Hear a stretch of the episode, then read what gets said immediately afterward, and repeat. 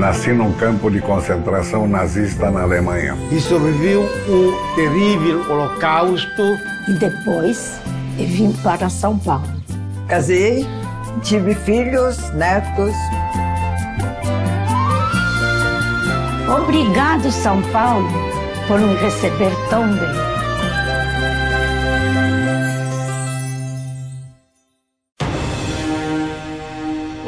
Bem-vindos a mais um podcast da Federação Israelita do Estado de São Paulo, versão 2023. Nós estamos recebendo hoje no nosso podcast o cineasta, historiador, escritor, para falar bastante tenista. coisa, tenista, Márcio Petliuk. Pete, muito obrigado por aceitar o nosso convite e estar aqui com a gente hoje na Federação, em pleno começo de ano. Muito obrigado pelo convite e eu fico até um pouco sem graça aqui, porque sua voz é tão bonita dos microfones que eu vou ficar me, me sentindo aqui inferiorizado. Que é isso, que é isso.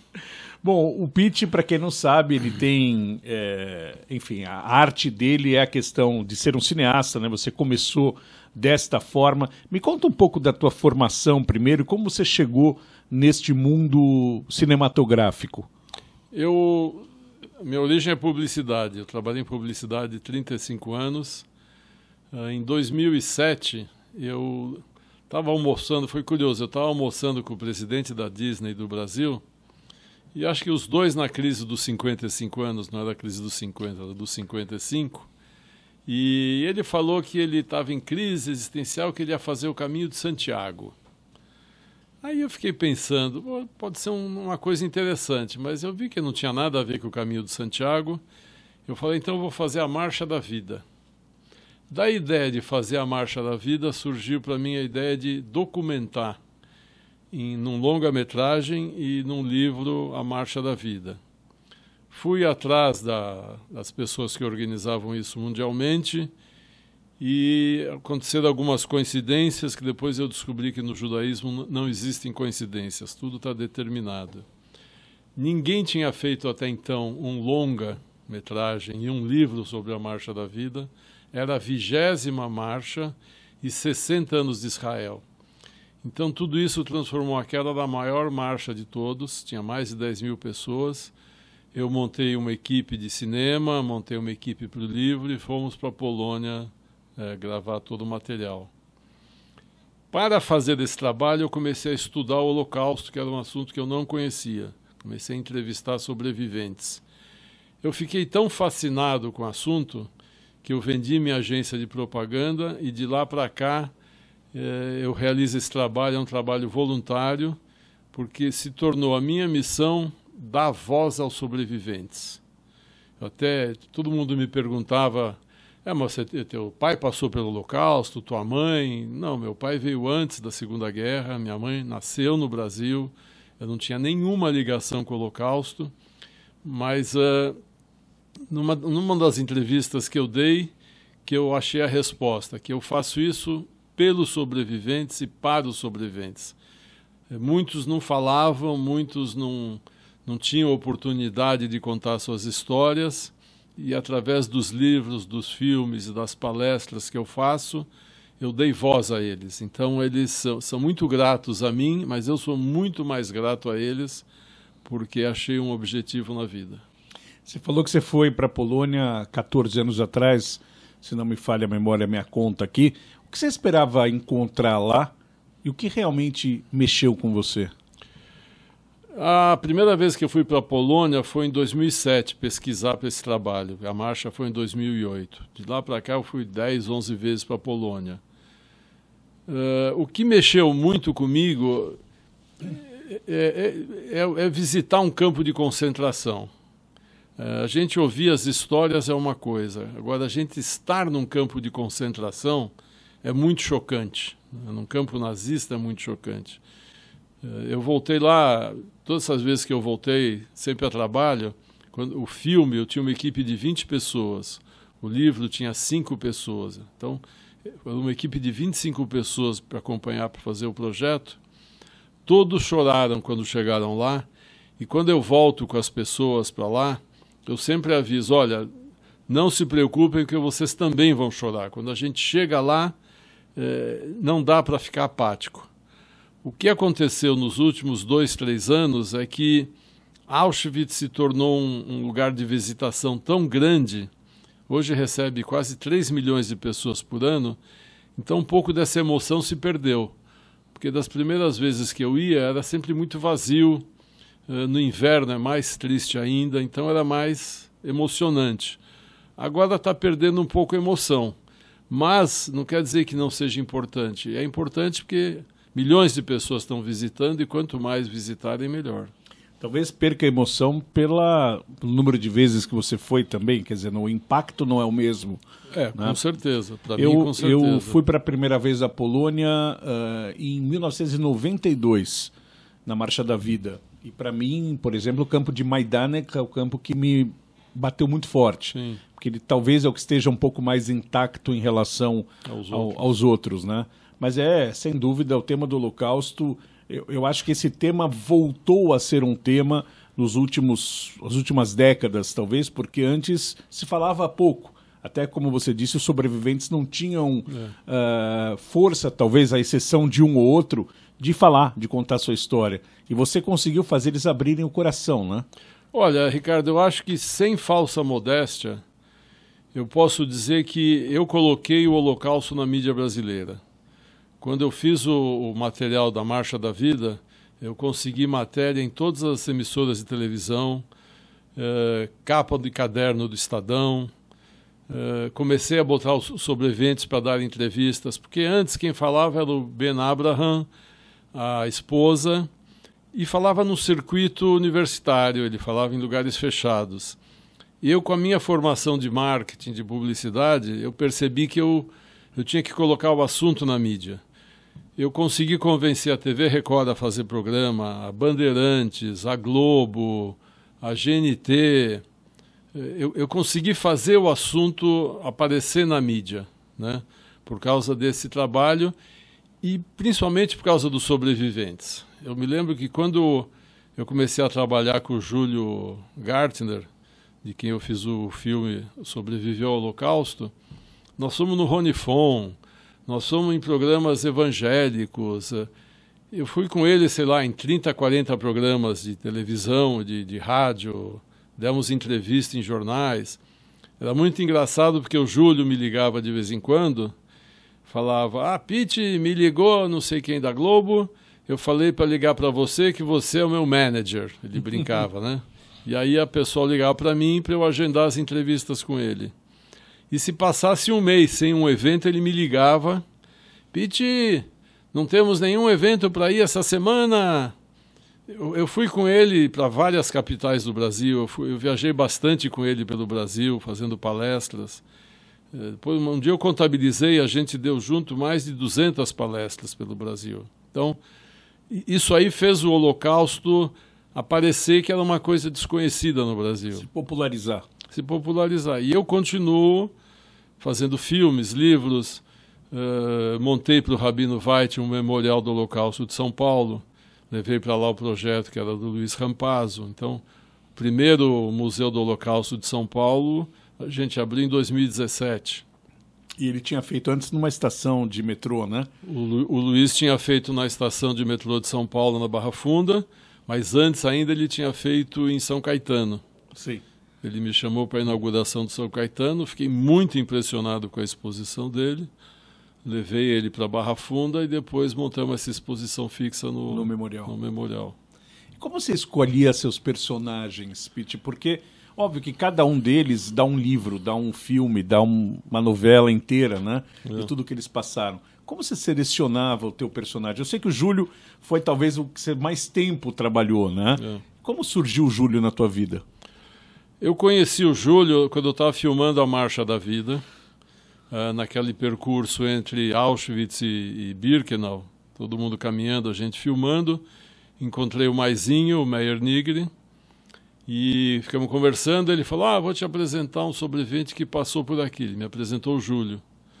O Júlio é uma pessoa muito carismática, é uma pessoa deliciosa. Aí eu falei: Júlio, quando você volta, a gente voltar, eu vou te entrevistar para o livro. Quando eu comecei a conversar com ele, a história dele era tão fantástica, o jeito dele falar era tão fantástico, que eu decidi transformar a vida dele num filme. E aí eu fui atrás dos recursos para a produção do filme, que também descobri, aí não é de novo coincidência, foi a primeira vez no mundo todo que alguém voltou com um sobrevivente para mostrar todos os lugares onde ele passou, antes, durante e depois do Holocausto. Foi mais uma dessas coincidências que não existem, que estavam determinadas. Eu não escolho os personagens, são eles que me escolhem, eu acho, porque volta e meia alguém me liga e fala: Olha, meu pai foi sobrevivente, minha sobrevivente, minha mãe queria que você conversasse. Teve casos de, de, de filhos que me ligaram e falaram: Olha, eu não consigo fazer meu pai contar as histórias, eu queria que você tentasse de outra forma. De outra forma. E comigo eu consigo fazer eles se abrirem.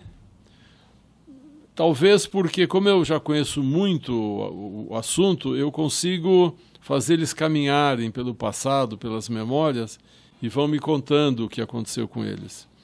E também porque para um estranho é mais fácil eles se abrirem do que para um familiar.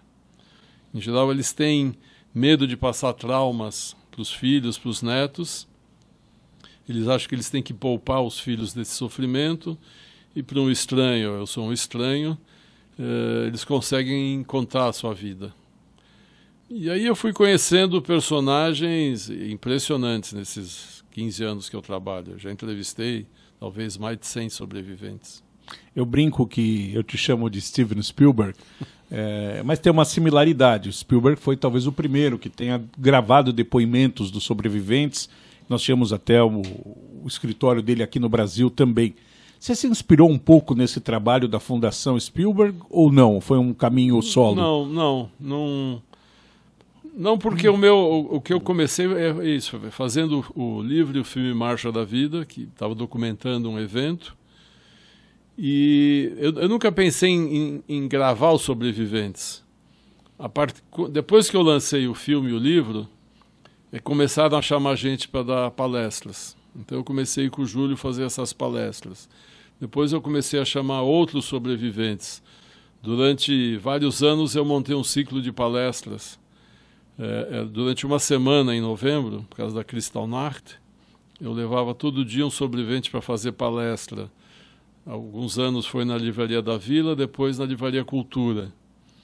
Gravar os sobreviventes veio muito depois. Um, foi uma coisa quando eu comecei a, a, a escrever os livros sobre eles, os, os, já vai para o terceiro volume, que eu comecei a gravar para escrever as histórias deles de forma resumida. Porque muitos escreveram livros sobre suas histórias e já estavam publicadas, mas o que eu queria era era resumir a história para que as pessoas lessem com mais facilidade. A professora Maria Luísa Tuti Carneiro também tem o Vozes do Holocausto, né, que é um livro que são livros, né, são vários volumes que contam a história dos sobreviventes. Uh, e eu acho que isso nunca é demais, né, claro. porque infelizmente o tempo é cruel e cada vez nós vamos ter menos sobreviventes. É, você é, essa perda que a gente tem ano a ano, e são vários, infelizmente, dezenas de sobreviventes que se vão embora cada ano por causa da, da idade avançada, é, mostra que o trabalho tem que ser cada vez mais urgente de conseguir, enquanto temos eles aqui, é, depoimentos, é, fatos históricos, porque a negação do Holocausto está batendo na porta, né? Não, sem dúvida, acho que a gente tem que correr contra o tempo é, esses livros que eu faço junto com o Luiz Rampazzo, ele cuida das fotos, da parte visual e eu do texto. A gente já está indo para o terceiro.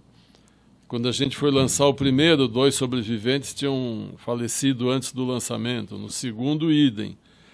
No terceiro, já tem um que também faleceu antes que a gente lance o livro. E, e eles têm pressa também, quer dizer, a pressa é deles, não é nossa porque eles se sentem muito acarinhados e muito recompensados de que alguém está guardando o depoimento deles para as próximas gerações. Eles sabem que isso é importante. Então, quando eu começo a escrever a história deles, eles não param de me ligar. Quando é que o livro sai? Quando é que o livro sai?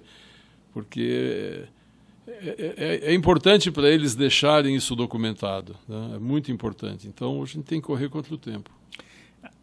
Pete, hoje a gente tem a guerra acabou em 45, Nós estamos em 23, ou seja, um período muito curto da história, e há muitas pessoas que negam que o Holocausto existiu. Qual é a resposta para esse tipo de gente? Como deve ser essa luta? É, para onde, onde atacar primeiro para combater essa, esse negacionismo? Isso me perguntam muito nas palestras que eu dou. A minha resposta é a seguinte: primeiro, eu falo que é um idiota quem está falando isso. Então, a primeira coisa que eu falo é: se alguém está falando isso, o cara é um idiota. Segundo lugar, essas pessoas que falam isso sabem exatamente que ele existiu porque eles estudaram o assunto para poder achar motivos para negar.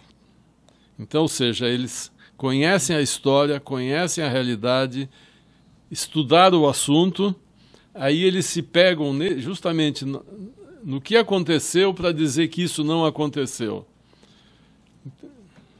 Dá para entender? Sim, lógico. Eles vão no. Eles têm que estudar para para criar uma, um factoide, um, um né? Fake news, exatamente. E, e, a gente vê isso, essa negação, e além da negação, que nós vemos muito hoje, é o, o, a comparação, né?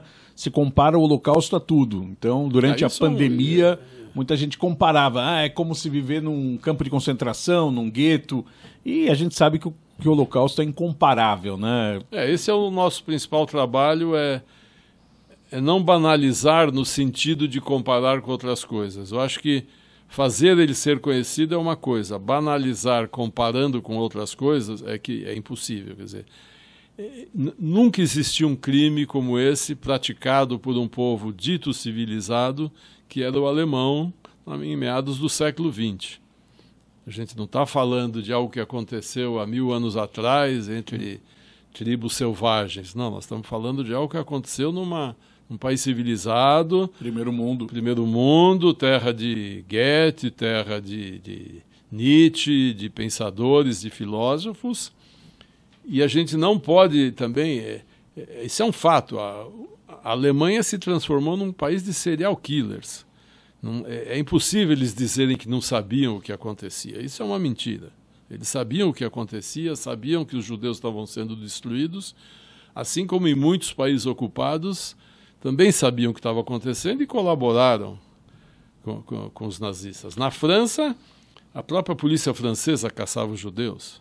Vichy, né? Vichy. Na, na, na Hungria, a, a, polícia fascista caçava os judeus. Na Holanda, que ficou uma lenda de que ajudaram os judeus, também não é verdade. 95% dos judeus foram assassinados.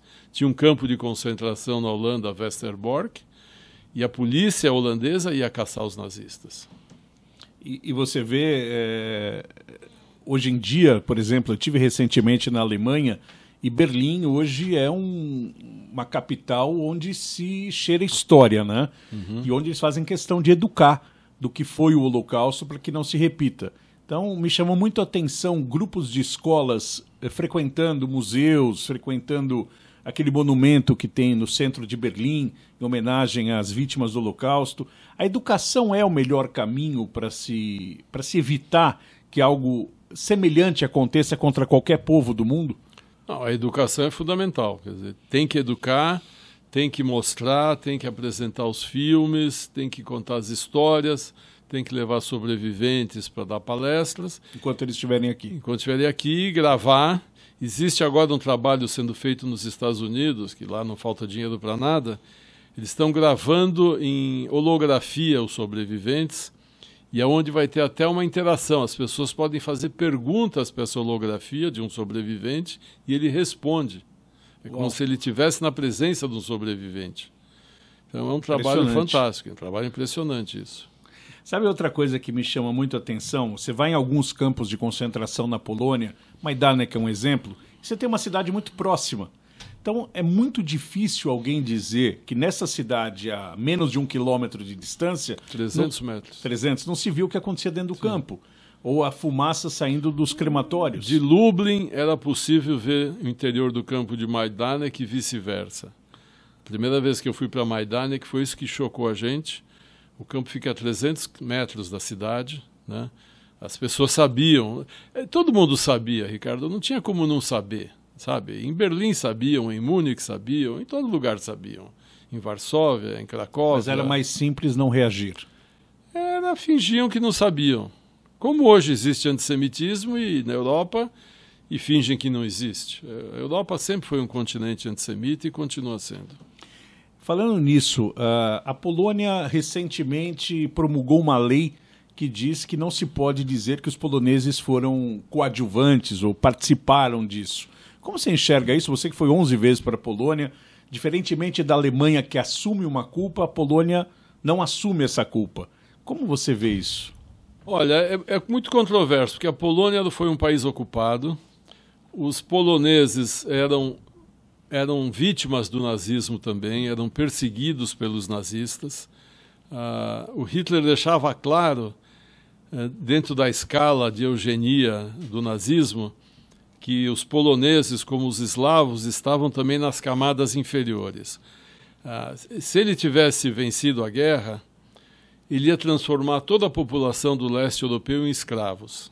Isso estava nos planos deles. Os judeus seriam escravos exterminados e, com o tempo, ele não ia dar educação, não ia alfabetizar todos aqueles povos para que eles também fossem escravos ignorantes. Isso estava nos planos dele. Então, a Polônia se sentiu muito vítima por causa disso.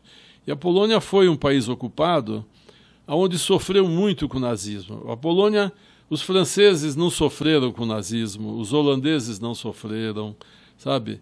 Os italianos, em certo período, também não. A Polônia, desde o começo, sofreu muito com o nazismo. Então, a Polônia tem essa mágoa muito grande com a Alemanha. Quer dizer, para eles foi diferente. Realmente, o, o que aconteceu lá foi diferente. Na Ucrânia, o, o, a população e o governo se aliou aos, aos nazistas. Nos países bálticos também se aliaram. Na Polônia, não. Na Polônia, eles eram inimigos. Os nazistas consideravam os poloneses inimigos. Então, eles têm esse sentimento de que eles não, não colaboraram, eles foram vítimas também.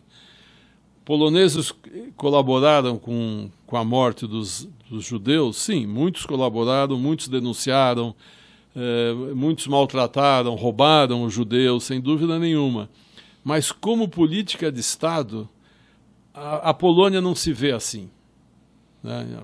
Ela, não, ela não se enxerga como colaboradora, ela se enxerga como vítima. E foi, porque no fim da Segunda Guerra Mundial, Hitler já tinha dado ordens de destruir Varsóvia antes de ir embora. Stalin estava chegando nas portas de Varsóvia e também queria tomar conta da, da Polônia, tanto que tomou, ficou lá 70, sei lá, 50 anos. Enquanto Hitler ia, ia dinamitando as cidades, enquanto saía, Stalin, do outro lado do Vístula, ficava bombardeando Varsóvia também. 95% de Varsóvia foi destruída na Segunda Guerra Mundial. 95%. Eu levo grupos para visitar a Polônia e quando a gente vai no centro histórico, que as pessoas veem aquelas casinhas antigas, né, da, dos, de 1920, ficam maravilhadas, eu falo, olha, isso aqui é Picot Center. Isso aqui é cenário. Isso aqui foi, era tudo destruído. O que, que eles fizeram? Pegaram fotos da época, mapas da época e reconstruíram o centro histórico de Varsóvia. Mas é fake. É, é picote, é Disney. Né? Então a, a, Polônia se sente vítima. Por isso que eu acho que ela fez essa, essa lei agora. Agora, é, a Polônia vive hoje de um turismo voltado a este tema, né? Quer dizer, você tem, como você falou, 3 milhões de pessoas por ano visitam Auschwitz. Então, uma boa parte dos turistas, entre aspas, uh, da Polônia vão em virtude do Holocausto. Uh, também tem essa, esse lado para pesar na balança, né? Ou seja, uh, muitos judeus dizem que tiveram suas propriedades expropriadas e tiveram que sair de lá as, uh, e tentaram voltar depois da guerra e não conseguiram. Muitos pogroms na, na Polônia. Então, é o que você falou, é uma coisa bem complexa né, de se analisar é, quem não, mas, enfim, mas cometeu. tudo tem o outro lado. Então, vou dizer assim, é, é, os poloneses, os, os oriundos de, de, da Polônia, vão visitar a Polônia porque é a terra dos seus ancestrais, né?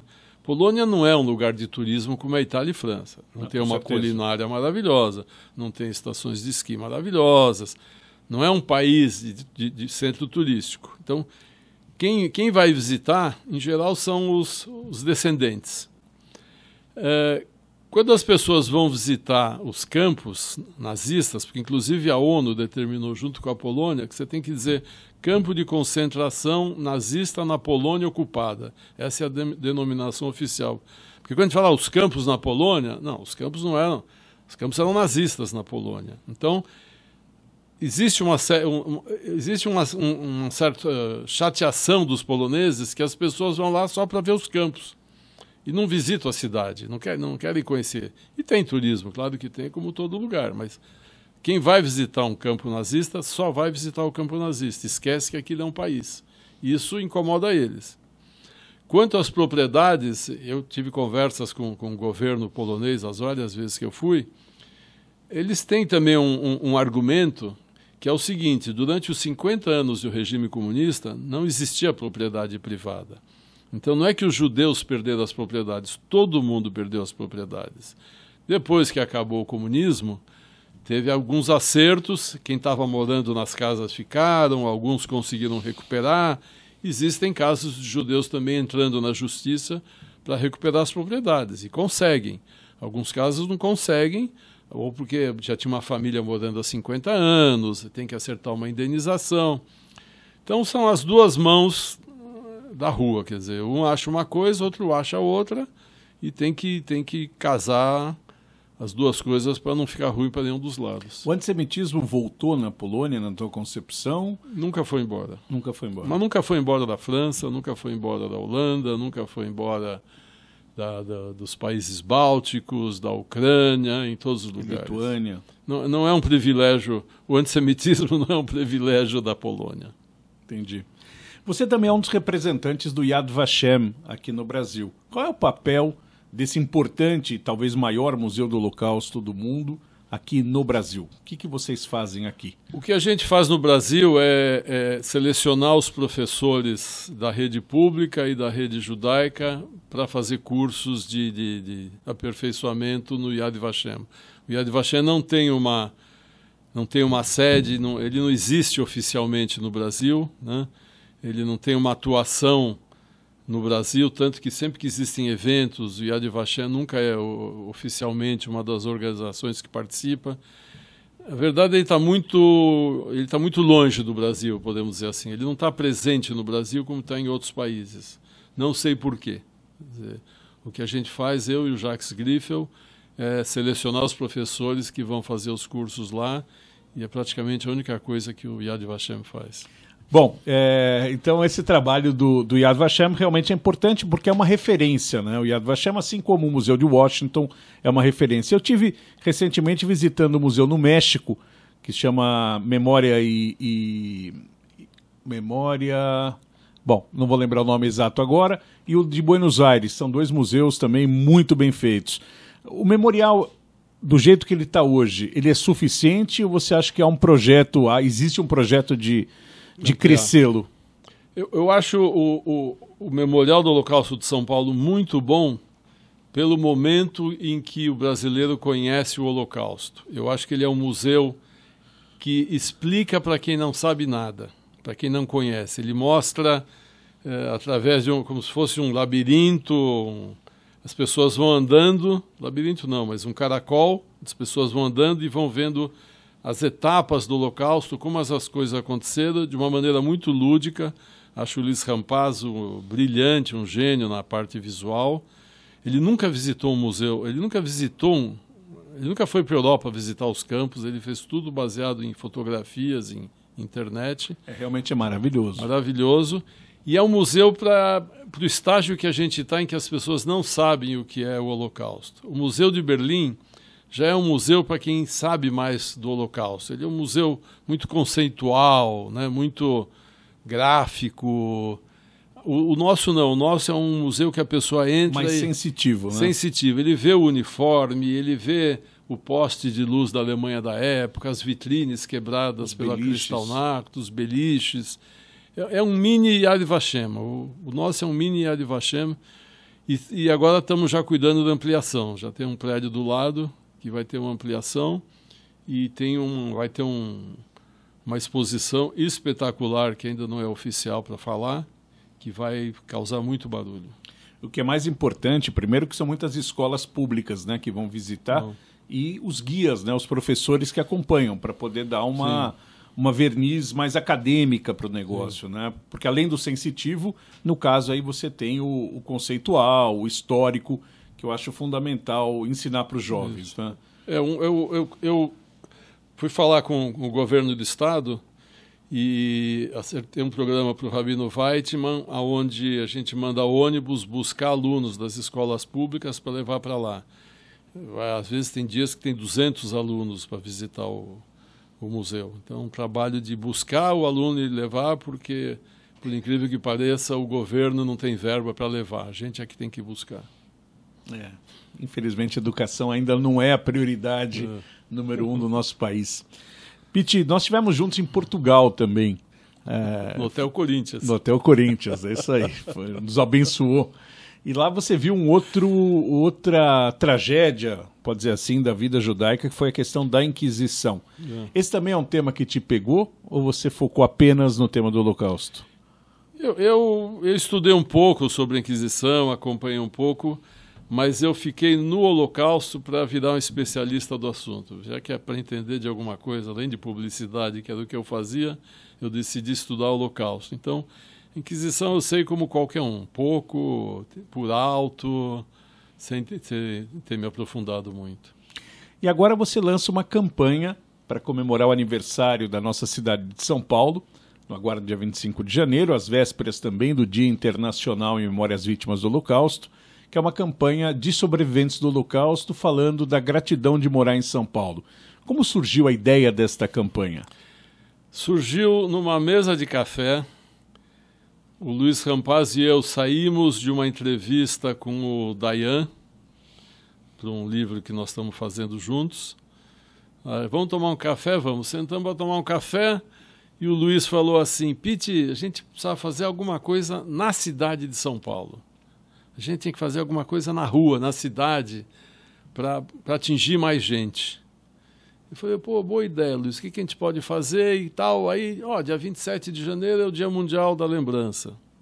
Aí eu pensei assim, opa, dois dias antes, aniversário de São Paulo. Aí eu juntei uma coisa com a outra e na hora veio a ideia de fazer uma campanha onde os sobreviventes agradeceriam à população de São Paulo por terem sido bem recebidos, de braços abertos, porque aqui eles puderam eh, reconstruir suas vidas, criar família.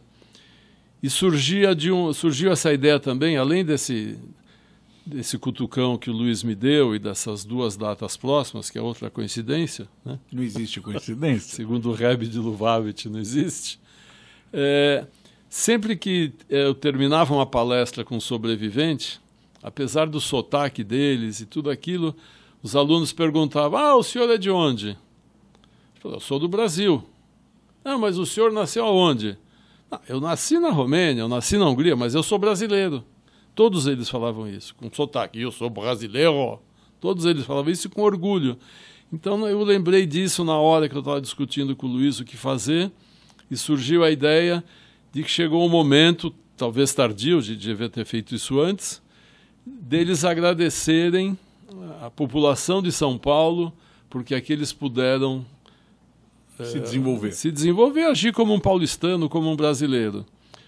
Aí eu selecionei quatro sobreviventes, de tantos que eu conheço, para que Que é o participassem Jorge. Legman, a La Sherman, o seu Yoshua Stru E a Marika Guidali. e a dona Malika. Isso. Peguei dois homens, duas mulheres, para fazer aí. Logo pensei, comecei a já conversar com o Luiz e surgiu a ideia de fazer filmes, fazer anúncios. Fui atrás de uma agência que me ajudasse com a estrutura deles. Eu busquei patrocínio para poder pagar a equipe, pagar as pessoas que trabalham comigo, para realizar esse projeto. E eu sabia que a gente ia conseguir mídia gratuita, eu tinha certeza disso, né? Até algumas pessoas, mas será que vai conseguir? Eu falei, pode deixar que a gente vai conseguir.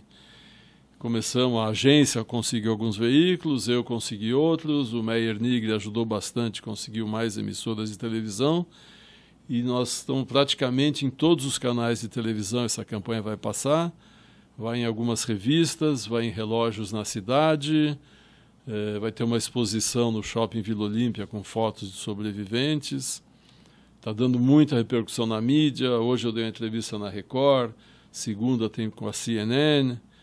Então, eu, eu, sabia que isso ia, ia agitar, porque eu já sei que esse é um assunto que interessa para a mídia. A mídia se interessa, e justamente agora que está eh, se falando muito de nazismo, essa coisa toda, fascismo, esse é um tema que está ligado a isso. Por isso que quem está ajudando na campanha é o Memorial do Holocausto, obviamente, o Stand With Us, que tem trabalhado muito também para divulgar Israel, e agora a gente está falando também sobre o que foi o nazismo, para combater o nazismo. E, é claro, a Federação Israelita também está ajudando para que eu pudesse produzir a campanha e colocá-la de pé. a campanha realmente está impactante, está tá fantástica, fantástica mesmo. E eu acho que casa bem né, com o aniversário de São Paulo, com com essa questão de o Brasil ter sido uma mãe, é. de abrir as portas em um momento tão difícil da vida dessas pessoas. Mas você fala da, da, da importância disso nos dias de hoje. Nós vemos um crescimento né, do neonazismo uh, no mundo. Né? O Brasil não foge muito disso. Nós tivemos recentemente o ataque a uma escola uh, em Minas, se não me engano, onde o rapaz usava um bracelete com a suástica. Essa, essa juventude sabe o que foi o nazismo, na tua opinião? Não é sabe. modismo? Eu, eu fui junto com o Stand With Us dar uma palestra em Campinas, faz uns quatro meses atrás. Na verdade, foram três palestras, de manhã, de tarde e de noite, que era uma escola muito grande, tinha três turmas, porque um menino desenhou uma suástica no computador e causou um, uma confusão imensa na escola, uma escola pública queriam que expulsassem o aluno, mas foi um caos, foi um caos. Uh, o diretor antes conversou comigo, ficamos conversando um pouco e eu falei, olha, eu vou te falar uma coisa, provavelmente o cara nem sabe por que ele desenhou isso, ele nem sabe o que é isso. E aí depois ele veio falar para mim, você sabe que quando a gente ligou para a mãe dele e falou, olha, ele está com um problema sério porque ele desenhou uma suástica, a mãe dele perguntou, o que é suástica? Depois eu tive a oportunidade de conversar com o menino ele arrasado, ele realmente triste, chateado pela besteira que ele fez. Ele nem sabia o que ele estava fazendo. Sabe, a, a cruz suástica, é, é, a, a, esperteza dos nazistas e, e, de Hitler e de Goebbels era justamente a propaganda. Então, a cruz suástica é um símbolo muito forte, de impacto visual muito forte e fácil de desenhar. Em geral, os ignorantes, os idiotas que são os neonazistas idiotas, não sabem nem que sentido que é a cruz suástica. É o outro é indiano, né? É um símbolo de paz. É, veio, um símbolo... veio de lá. Mas esses idiotas, eles são, eles são tão burros que nem isso, nem sabem desenhar a suástica direito, que às vezes eles, eles fazem no sentido anti-horário, e o certo é no sentido horário. E o garoto, como ignorante que, todo, que todos são também, fez no sentido anti-horário, e vários que fazem, fazem assim. Quer dizer, o que mostra eles não sabem o que estão fazendo. Na verdade, a, a maioria, felizmente, nem sabe o que está fazendo. Alguns sabem, são perigosos e têm que ser presos mesmo, têm que ser, têm que ser punidos. A maioria não sabe. É, quando a gente vai dar são usados como massa de manobra. São né? usados como massa. A gente quando vai dar palestra eles ficam de olhos abertos porque eles não tinham ideia do que do que foi o nazismo, do que foi o Holocausto e não mesmo. Tem muita desinformação no Brasil. Em geral, o que eu faço, eu, eu primeiro faço uma palestra sobre o que foi o nazismo e o holocausto, e aí que eles já têm uma noção mais ou menos do que foi, e eu falo, olha, agora vocês vão conhecer uma vítima. E aí eu trago o sobrevivente para falar. Aí os meninos ficam alucinados, ficam maravilhados e saem de lá felizes por terem aprendido um pouco e por terem conhecido uma pessoa que passou por isso. Quem é hoje é, é o sobrevivente que você está mais próximo, que você tem levado a palestras? Olha, tem sempre alguns, né? Uh, o Yoshua Stru é um que gosta de falar, o Jorge Legman, que não gosta muito de falar, mas vai falar também, eu levo ele comigo. A Ariela Segre fala muito bem. E recentemente eu, eu conheci um que é fantástico, que é o Gabriel Waldman. Ele ele pôde estudar no Brasil, pôde fazer faculdade, ele estudou administração, depois filosofia. Ele é muito inteligente, muito bem articulado, escreveu um livro muito bom da, livra, da vida dele. Nós estamos trabalhando na publicação. E ele tem um fato uh, sensacional na vida dele, que eu não vou dar spoiler, porque ele vai contar no, 27, no 29 de janeiro na CIP. Ele vai contar o, o que aconteceu com ele depois da guerra, que é de cair o queixo. eu não vou dar spoiler. Pete, muito obrigado pelo teu tempo. Obrigado mesmo. Acho que foi uma aula para todos nós. Muito obrigado a você. Obrigado pelo trabalho que você faz pela comunidade judaica. Muito obrigado. Nessa questão da memória do Holocausto, que é fundamental. E dizer que a federação continua sua parceira e eu tenho certeza que a recíproca é verdadeira. Muito e... obrigado. Valeu, obrigado por tudo. Obrigado pelo espaço, por poder divulgar. E se alguém quiser palestras comigo, atividades, ou fala com o Memorial ou com o Stand With eles, a gente agenda e, e vai nas escolas, universidades, onde for. Maravilha. Com a coordenação do Jairo Roisen, esse foi mais um podcast da Federação Israelita do Estado de São Paulo, o seu Fizesp Debate. Nós estamos no Spotify, nós estamos no YouTube. Você que está no YouTube nos assistindo, curta a nossa página, toque o sininho para que a gente possa informar vocês. Semana que vem, um novo personagem, um novo tema. Até lá!